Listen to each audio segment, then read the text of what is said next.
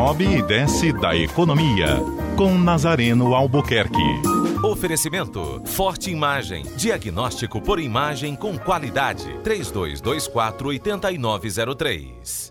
Bom dia, Luiziana. Bom dia, ouvintes. É, parece que eu estou muito recorrente no tema do combustível, do movimento brasileiro hoje, é, com muito mais é, gravidade, porque os caminhoneiros estão é, realmente se mobilizando demais e ainda é, em São Paulo a greve já se manifesta em vários pontos é, afetados pela alta dos combustíveis, como o transporte coletivo, por exemplo. Não é isso vai se disseminar pelo país inteiro se não for resolvido esse problema. Essa omissão que o governo Temer é, é se jogou diante de uma ganância, digamos assim, não, não somente uma questão de gestão, mas é uma questão de ganância ou de política mal conduzida né, da Petrobras em relação à realidade econômica brasileira. E o que eu havia comentado durante toda a semana é, finalmente aconteceu, mas não aconteceu é, de modo a resolver a questão. Né, que é a redução de impostos. O governo tirar um pouquinho de, do que arrecada com os combustíveis né, e repassar para que esses preços possam cair. Mas ah, o NACO, o NACO né, que está sendo tirado, não vai ter impacto nenhum, 0,05%.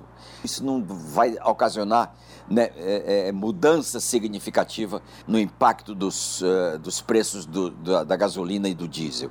Portanto, temos aí um impasse porque o governo é, está querendo tirar um naco do imposto, que é a CID, mas quer jogar isso que ela perde aonde? Quer jogar na conta dos empresários, na conta do setor produtivo nacional, atingindo mais de 50 setores da economia. Ou seja, tira de um canto e, e lança para outro. A boca do leão né, é, continua soltando fogo, arrecadando tributos, para um Estado cada vez mais pesado, um Estado que se move na direção dos burocratas, na direção de uma economia dromedária, um elefante enorme que não sabe perder peso na sua estrutura.